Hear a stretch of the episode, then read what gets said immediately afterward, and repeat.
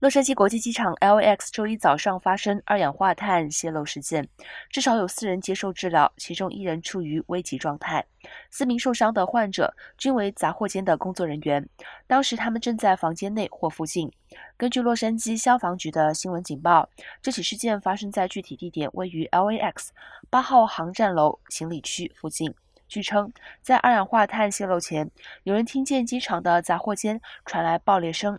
LAX 的一条推文指出，在危险品调查期间，美联航飞往 LAX 的航班已经取消，旅客们可向航空公司查询航班的更新状况。